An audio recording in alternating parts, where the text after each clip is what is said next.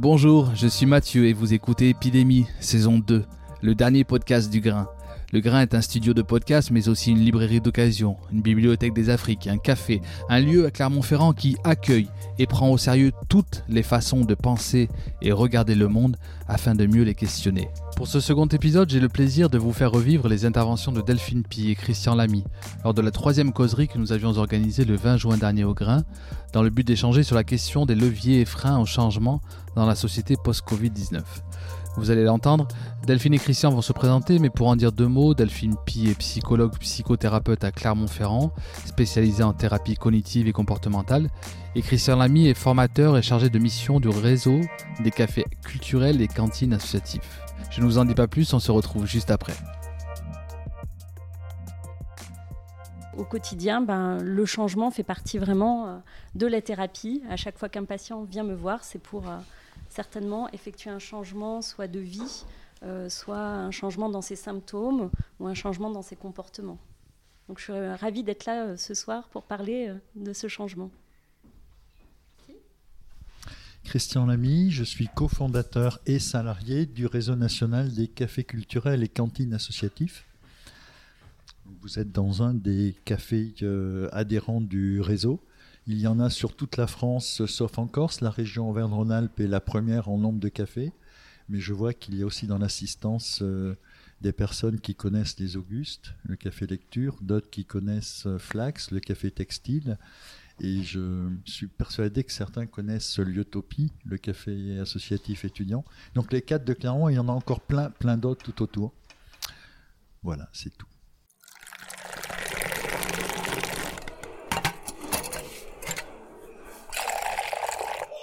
Alors le changement pour moi c'est vraiment un processus qui nous amène d'un point A à un point B, euh, donc soit dans un comportement ou euh, en tous les cas on doit pouvoir l'observer ce changement et euh, le changement est compliqué parce que c'est quelque chose qui demande beaucoup d'énergie et, et, qui entraîne donc beaucoup de résistance. Voilà. Tout ce que je vais dire ce soir, je l'ai écrit de façon à fixer ma pensée et pas à partir euh, n'importe où, n'importe comment.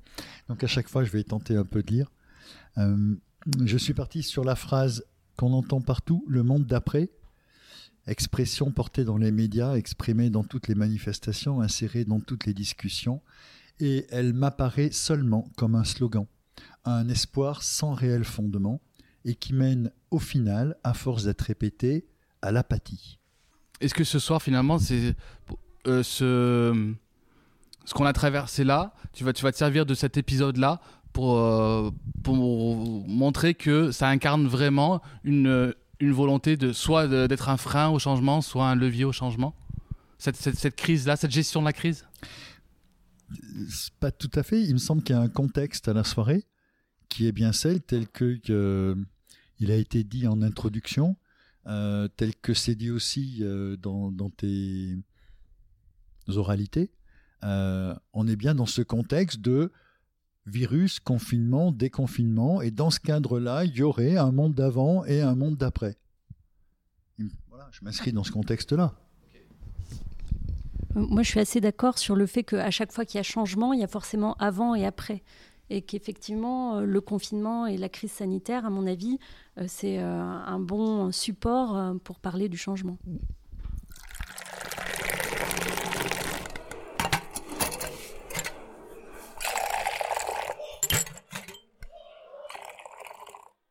Je commence. alors pour moi, il y a vraiment, c'est vraiment important de faire la différence entre le changement qui est choisi et le changement qui est subi. Euh, pour moi, c'est deux, euh, deux, changements très différents. Dans le cadre du cabinet euh, de psychologie, c'est plutôt un changement qui va être choisi par l'individu qui, qui, vient me rencontrer. Et là, je dirais que les modalités sont très différentes et les étapes sont également très différentes. Alors que dans un changement qui va être subi, comme ça a été le cas eh bien, du confinement, les étapes sont là encore très différentes. donc, Aujourd'hui, je pense qu'on est plus là pour parler euh, de, ce qui s'est passé avec la crise sanitaire. Et c'est vrai qu'on remarque qu'on peut euh, passer souvent dans les changements par différentes étapes. Et les étapes sont souvent les mêmes. Elles peuvent arriver euh, pas tout à fait dans le même ordre. Mais si on se replonge dans l'annonce du confinement, j'imagine qu'ici, tout le monde a ressenti un choc. Et ça, c'est assez universel. On a ressenti un choc qui nous a un peu déstabilisés avec son lot d'émotions. Il y a eu pas mal de peur ou de colère peut-être. Ensuite, dans une deuxième étape, eh bien, on euh, finalement on a été dans l'acceptation. Donc, on a été petit à petit. Il nous a fallu quelques jours pour vraiment euh, accepter la situation et partir sur euh, une mise en mouvement, trouver son rythme, trouver le télétravail, par exemple, la garde des enfants, la scolarité, etc. Et simplement après, on peut ensuite évaluer s'il y a euh, un engagement, euh, c'est-à-dire trouver du sens à ce euh, changement qui a été subi, et dans une dernière étape, apprendre de ce changement et maintenir ce changement ou pas. Donc voilà un petit peu pour, en tous les cas, ces étapes en lien avec le changement qui est subi. Et si on commence à parler des freins, le plus gros frein au changement, ben, c'est notre cerveau. Déjà parce que notre cerveau, alors il déteste changer, c'est vraiment pas du tout son truc. Il aime bien rester toujours très stable, avoir ses petites habitudes. Et sur une journée classique, il y a à peu près 50% des choses qu'on fait qui sont des habitudes. Euh, bah, depuis le lever le matin jusqu'au soir, le coucher, finalement, il y a beaucoup de choses qu'on fait de manière automatique, le réveil, mettre le café, etc. Et du coup, euh, le cerveau, ça lui permet d'économiser beaucoup d'énergie pour les tâches qui sont stimulantes, qui sont importantes. Et euh, il va mettre des processus automatiques en marche. Alors, euh, comme tout processus automatique, ils sont bien pratiques, mais ils sont imparfaits. Donc, à mon sens, le frein vraiment le plus important au changement, ce sont ces biais psychologiques, ces biais cognitifs qu'on pourra détailler après. Euh, j'en ai sélectionné 4-5 dont je pourrais vous parler, qui vont vous parler dans votre quotidien, que vous allez tout de suite vous reconnaître dans leur fonctionnement. Et par contre, euh, par rapport euh, au, levier de changement, euh, à mon avis, c'est vraiment s'appuyer sur les émotions et nos valeurs, donner du sens en fait au comportement qui peuvent amener un changement durable. Donc voilà un petit peu ce qui me semble vraiment important en lien avec le changement. Vous voulez que je détaille peut-être un peu les biais cognitifs? Ouais. Alors, un biais, moi, que je trouve vraiment très intéressant, c'est le biais d'inertie. Et celui-là, vous le connaissez tous. C'est euh, ce qui fait qu'on aime bien rester dans cette petite zone de confort, même si elle est des fois pas tout à fait confortable. Euh, par exemple, quand vous rentrez dans une pièce, dans une salle de classe, on a tendance à s'asseoir toujours un peu à la même place. Je ne sais pas si vous, ça vous le fait, non? Ouais D'accord, je ne suis pas la seule.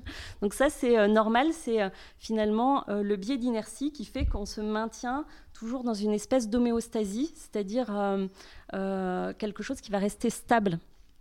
Un peu comme la température du corps. C'est-à-dire la température du corps aime bien toujours être stable. Et s'il y a des éléments extérieurs qui arrivent, ben, le corps va tout faire pour revenir au point d'équilibre. Donc euh, c'est ce qui euh, nous amène aussi à choisir souvent le même plat dans les restaurants, des choses comme ça. Et euh, c'est ce qui nous empêche d'effectuer même des tout petits changements qui nous paraissent rien, comme par exemple euh, se désabonner euh, de la salle de sport. Ça ne demande rien, ça demande un petit mail, une petite lettre, mais ce biais d'inertie, eh ben, ça va nous pousser à l'inaction. Et ce biais-là, il est assez puissant. C'est ce qui nous empêche aussi d'arrêter de fumer, parce que finalement, si on réfléchit de manière un peu rationnelle, arrêter de fumer, ça semble pas comme ça si compliqué.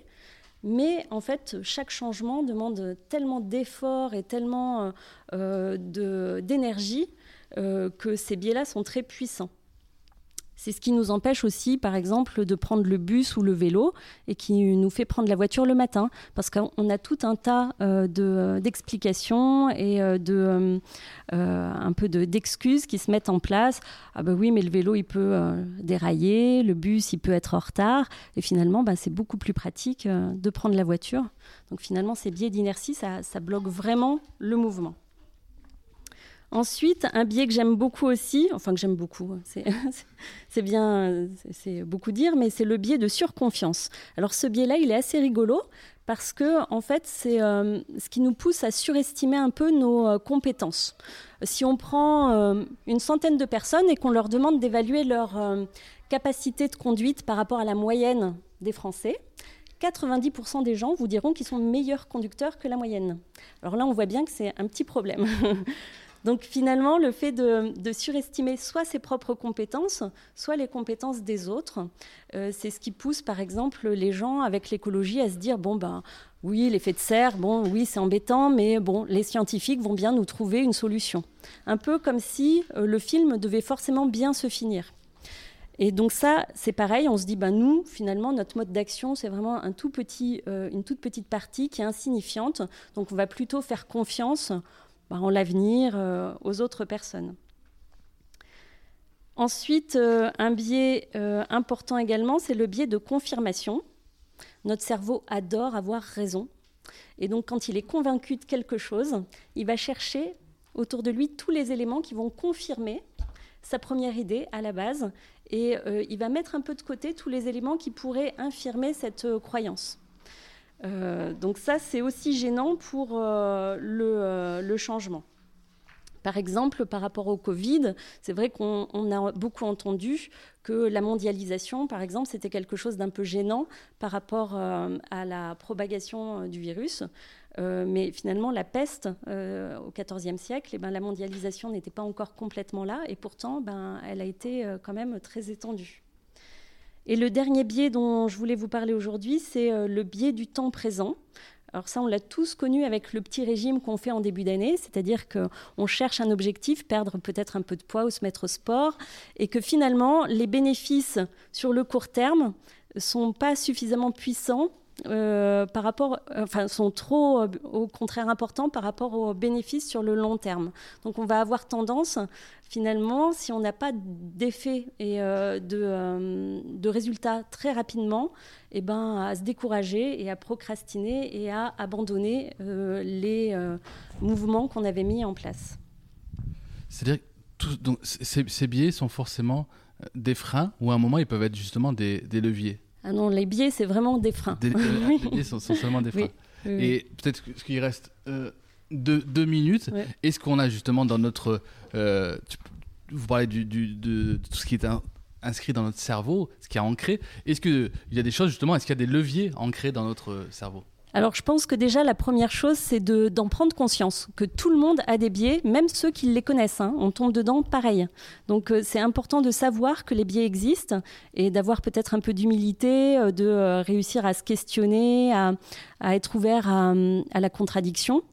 et de prendre un petit peu de, recul pour identifier quand ils s'activent en fait. Et effectivement, les leviers les plus importants, ça va être tout ce qui est émotion, et euh, surtout valeur, ce qui donne du sens. Dès lors qu'on est engagé dans une activité qui a du sens, euh, si je reprends euh, le fait de, faire du sport par exemple, si c'est faire du sport pour perdre 2 kilos, c'est un objectif, c'est moins puissant que faire du sport par exemple parce que ça a du sens pour moi et pour ma santé. Là, on s'appuie sur une valeur et donc à mon avis, c'est vraiment les valeurs et les émotions qui peuvent limiter l'effet des biais cognitifs. Voilà. Merci beaucoup pour cette première intervention. Il avait démarré en retard, donc on, est, on, est, pile sur les 10 minutes. Merci, merci beaucoup. Christian, à toi. Même punition, 10 minutes, euh, chrono en main. Bon, je pars du principe euh, par rapport à ce monde d'après apathique, si on le répète trop, euh, que nous sommes d'abord sur un mensonge d'État qui n'est pas exprimé et qui continue d'être nié. Les faits sont habillés d'un vocabulaire trompeur, les congratulations s'affirment, des primes sont distribuées dans l'espoir d'acheter le silence, la police est mobilisée pour réprimer. C'est dans ce contexte qu'on voudrait un monde d'après qui me semble donc difficile. Difficile parce qu'on pouvait encore croire euh, que si nos élites et nos gouvernants étaient incompétents sur beaucoup beaucoup de choses, euh, il restait compétent pour gérer. Il me semble que ce qui s'est passé depuis janvier nous montre que même la gestion, euh, ben, ils ne sont pas compétents, ils compétents pour la réaliser. Par ailleurs, l'État tente de nous renvoyer continuellement à la responsabilité individuelle. Tout ça pour cacher l'absence de gestion de l'intérêt général. Ce serait la responsabilité individuelle du citoyen qui ne sait pas être discipliné, comme les Allemands par exemple, hein, et qu'il faut donc euh, encadrer, discriminer, réprimer, ou au moins réprimander, puis polisser. Par exemple, l'état d'urgence sanitaire qui a été voté hier garde un certain nombre d'interdictions sanitaires, comme celle de limiter les manifestations. On veut donc individualiser la responsabilité pour nier l'absence d'intérêt général. Un autre élément euh, relève de la rhétorique guerrière qui a été employée et qui cache, d'une certaine manière, des postures viriles, des postures autoritaires. On a la mobilisation de la réserve civile, on a l'appel à l'armée pour un hôpital de campagne quasi inutile. Mais ce qui est important, c'est de faire appel à un imaginaire de guerre, de façon à empêcher de penser la réalité d'une pandémie sanitaire à empêcher que les décisions économiques qui ont précédé ont, organisé de la non-prévention. On a donc tout un travail sur le vocabulaire qui est totalement approprié par tout le monde et qui développe la rhétorique de la peur. On a peur du virus, on a peur de l'étranger, on a peur du manque, on a peur de l'autre, et il nous est demandé de nous pelotonner sur nous-mêmes et de ne penser qu'à notre seule sécurité individuelle. Bon, peut-être aussi un peu familiale. C'est cette peur permanente qui entraîne au repli sur soi et à l'identitaire de toute nature.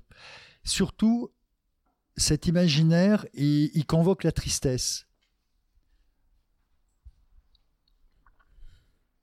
Tout ce que nous venons de vivre, c'est une tentative, me semble-t-il, assez réussie pour coloniser les imaginaires, nos imaginaires. Et dans, ces imaginaires, et de manière unanime à travers toute l'Europe, il y a eu un réflexe pavlovien de se replier sur soi-même et de ne pas penser Europe. Il me semble que une des principales, euh, euh, actions, conséquences, décisions, je ne sais pas le nommer, c'est de discipliner les corps. Il s'est agi pour nos décideurs de faire une expérimentation grandeur nature sur 60 millions d'habitants de discipline des corps. Et, et nous l'avons accepté. Cette discipline des corps, elle a été travaillée par Foucault et en fait, euh, on a vu là combien, combien il était juste et combien il avait raison. Euh, alors, je peux, je peux développer d'autres, d'autres points encore. Euh,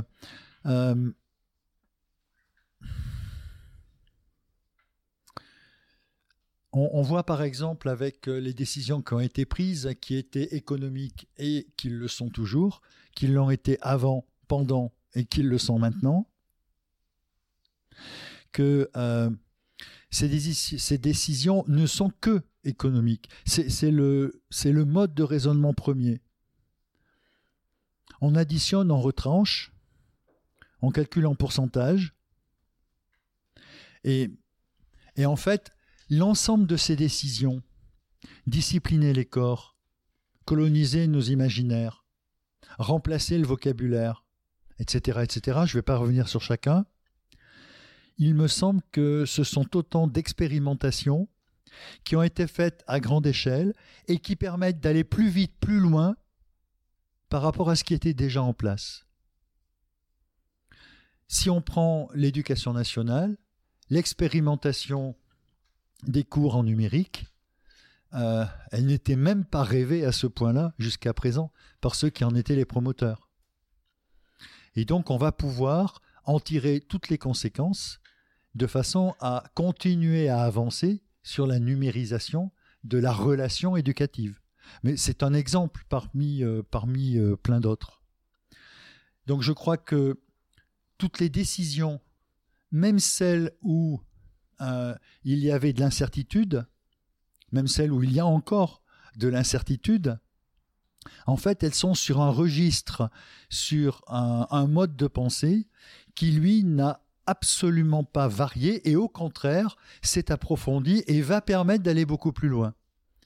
Je pourrais tout à fait me risquer à dire que euh, ces déficits pour la pensée économique libérale, ces déficits, ils sont géniaux. Un déficit euh, du, de l'indemnité de chômage, il va bien falloir qu'on la rembourse et qu'on fasse la réforme. Un déficit de la sécurité sociale, il va bien falloir qu'on le rembourse et qu'on fasse les réformes. etc., etc. Euh, là, euh, il n'y a plus le choix. Ce qui était dessiné doit s'affirmer plus fortement et surtout plus vite. Alors, mettre en cause que euh, le monde d'après, ce n'est qu'un slogan, ne veut pas dire qu'il ne faut rien faire. Au contraire, je dirais, c'est ne pas se contenter d'un slogan et faire. Alors, je voulais prendre deux, petits exemples très concrets euh, pour, euh, pour nos quotidiens. Il se trouve que j'habite sur la métropole de Clermont et j'ai eu besoin d'aller à la déchetterie dès qu'on nous a autorisés à être déconfinés. Donc, euh, bah, bêtement, j'ai vérifié les horaires et je suis allé à la déchetterie. Et là, on m'a dit non, la déchetterie, maintenant, euh, il est interdit de vous croiser avec d'autres. Vous ne pouvez être que cinq en même temps sur la déchetterie. Ok, ben, je vais attendre. Ah non. Du coup, vous allez, nous avons créé un service numérique, donc à la métropole de Clermont, pour l'ensemble des déchetteries. Vous allez sur Internet, vous vous inscrivez, vous prenez rendez-vous, et ainsi vous ne serez que cinq tous les quarts d'heure. Ça fonctionne encore, ça, hein, euh, là aujourd'hui, et c'est pour longtemps. Enfin, je pense que c'est pour longtemps. Voilà. Euh, et donc, je suis allé sur Internet et il a fallu que je décline la totalité de mon identité. Mon adresse postale, mon téléphone, mon courriel. Et quand je remplis pas une case, ça s'affiche en rouge, je ne peux pas enregistrer. Voilà. Après, il a fallu que j'enregistre quel type de déchets je mets habituellement.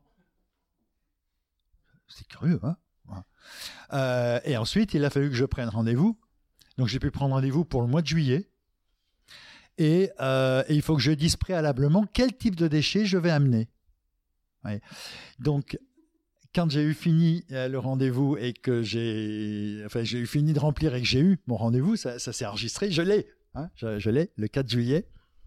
Euh, et ben, j'ai reçu un courriel me disant euh, de faire attention que j'avais bien rendez-vous et j'ai reçu un texto me confirmant le rendez-vous. Ça y est, je suis non seulement fiché par la métropole d'une manière qui, est géniale pour eux quand même, tous les habitants qui veulent aller en déchetterie, mais en plus ils savent quels déchets je vais amener. Vous voyez? Et donc si ça continue, oh, je pense qu'ils ont, ils mis ça que pour le confinement, ils, vont le supprimer là. Mais imaginons que ça continue, ils vont pouvoir savoir, prévoir. Bon voilà. Je crois que ça m'agace quelque part, mais euh, hmm, voilà. Bah, euh, ah oui, j'en avais un deuxième. C'est que je ne sais pas si vous avez vu au moment du déconfinement, toutes les statistiques pour les zones vertes, orange ou rouges, elles sont départementales.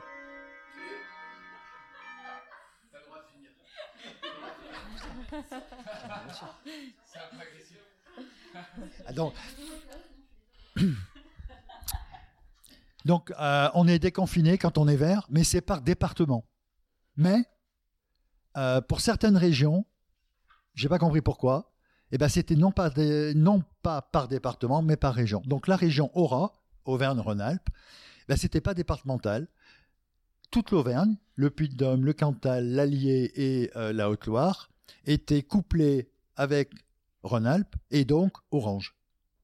Pourquoi Orange? Parce qu'il y avait des cas à Saint-Étienne et à Lyon. Donc nous avons été dans l'orange par classement départemental régional jusqu'au moment du 11 juin. Et, là, je me dis, il y a un truc qui déconne, je, comprends rien. Moi, en CM2, on m'a, enfin, m'avait pas expliqué que les départements, c'était les régions. Enfin, vous voyez? Merci d'avoir écouté jusqu'au bout cet épisode. N'hésitez pas à le partager, à commenter, laisser une note sur Apple Podcasts, 5 étoiles de préférence tant qu'à faire, et surtout à venir nous voir au grain, en vrai. On se retrouve très vite pour la diffusion de la prochaine causerie. D'ici là, continuons à cultiver l'art de l'étonnement, du pas de côté, cet art qui nous invite à penser depuis le lieu où nous habitons, mais aussi et surtout apprendre à s'en extirper pour l'articuler à d'autres lieux. Car comme on aime le répéter, on est ensemble. Personne ne peut nous contraindre à nous aimer les uns les autres, mais le fait est que nous habitons un monde commun où tout est lié, où tout est vivant. Allez, n'oubliez pas de dire à ceux que vous aimez que vous les aimez. Cambé